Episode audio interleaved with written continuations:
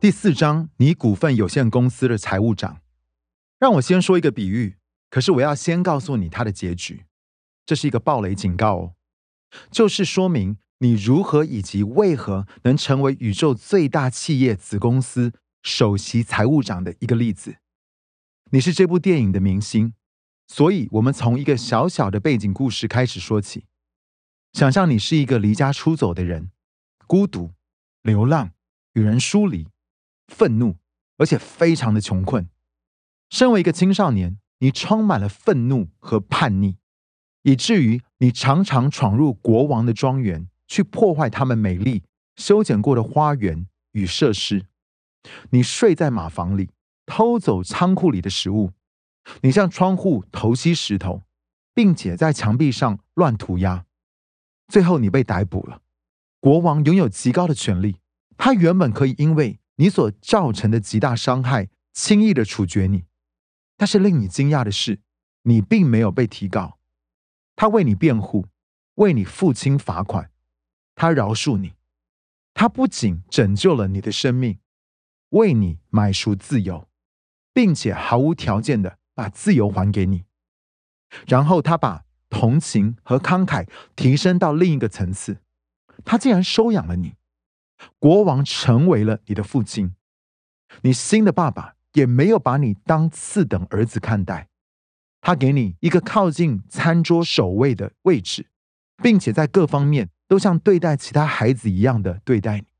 他甚至改变了他的遗嘱，让你和其他孩子共同拥有他巨额的财产，是你根本花都花不完的。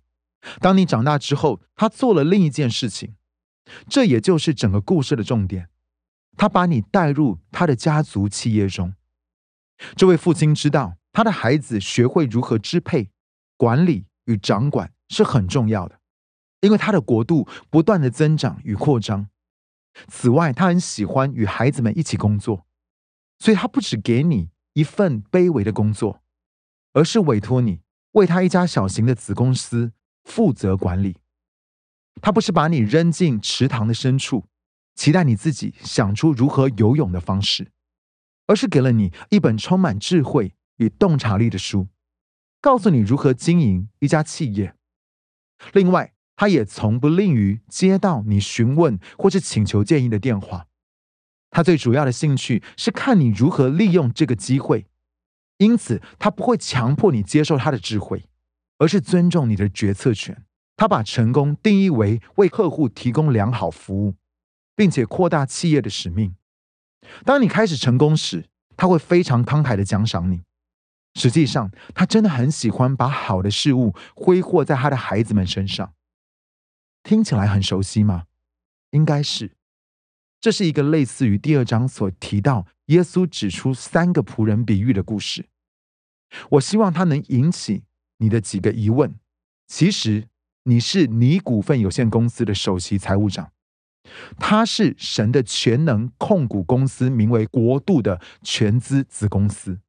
你在神的国度中有许多的头衔：儿子或女儿、神的孩子、继承者、挚爱、宝藏或朋友。